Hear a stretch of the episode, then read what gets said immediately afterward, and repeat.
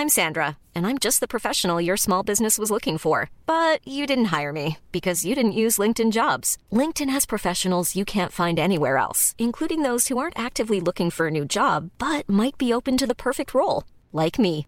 In a given month, over 70% of LinkedIn users don't visit other leading job sites. So if you're not looking on LinkedIn, you'll miss out on great candidates like Sandra. Start hiring professionals like a professional. Post your free job on linkedin.com/people today. Cuento. Tu dosis diaria de noticias. Feliz miércoles. Ya vamos a la mitad de la semana. Yo soy Ceci Centella y esta es tu dosis diaria de noticias.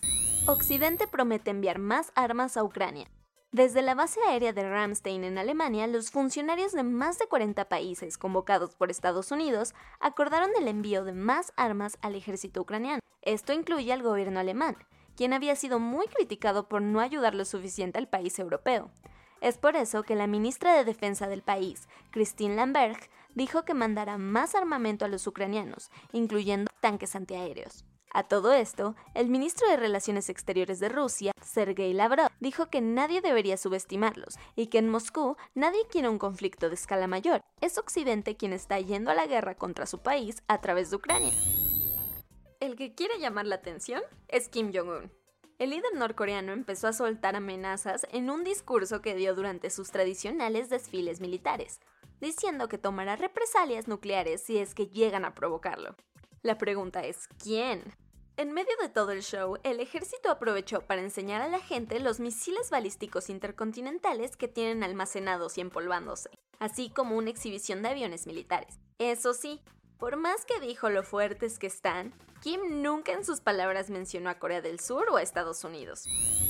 La Suprema Corte de Justicia le declaró inconstitucional el padrón de usuarios de teléfonos celulares. Como recordarás, este promovía que existiera una base de datos con la información personal de todas y todos los usuarios que contratan servicios de telefonía celular, para según el gobierno de AMLO proteger al pueblo. La cosa es que esta medida generó mucha polémica, porque básicamente se pasaba a traer derechos como el de la privacidad, la intimidad y la protección de datos personales. Es por eso que la ministra Norma Piña puso en la mesa del Pleno de esta Corte un proyecto para invalidar la iniciativa y considerarla inconstitucional. Con nueve votos a favor, los ministros aprobaron frenarla.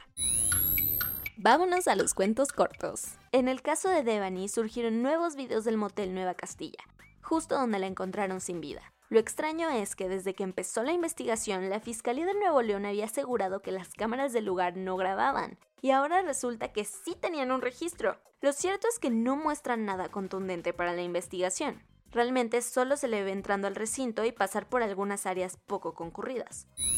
Al menos 11 personas perdieron la vida en un enfrentamiento a balazos entre sujetos armados en una carrera de caballos clandestina en Chihuahua. Al momento de los disparos, 5 personas murieron y otras 6 fallecieron cuando iban al hospital para ser atendidas. Hasta ahora, las autoridades no saben si había en el lugar algún líder de un grupo criminal.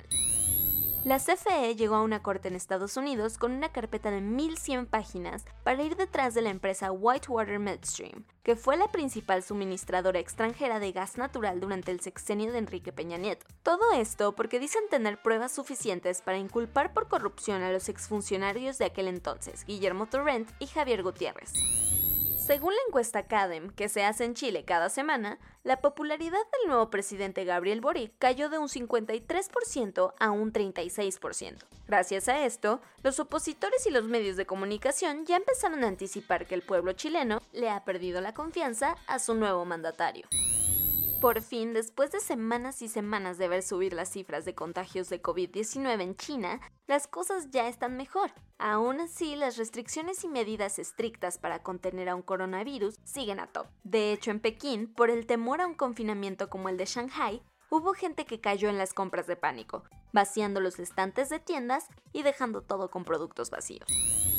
¿Recuerdas a las cuatro personas que pagaron unos 50 millones de euros para viajar al espacio en una nave de SpaceX? Bueno, pues ya regresaron a la Tierra sanos y salvos, después de orbitar a su alrededor por 17 días. Aterrizaron en las aguas de Florida bajo el mando del comandante Michel López Alegría, quien por cierto también es vicepresidente de la compañía Action Space, misma que organizó este tour por las estrellas. Y eso fue todo por hoy. Yo soy Ceci Centella y nos escuchamos mañana. Bye.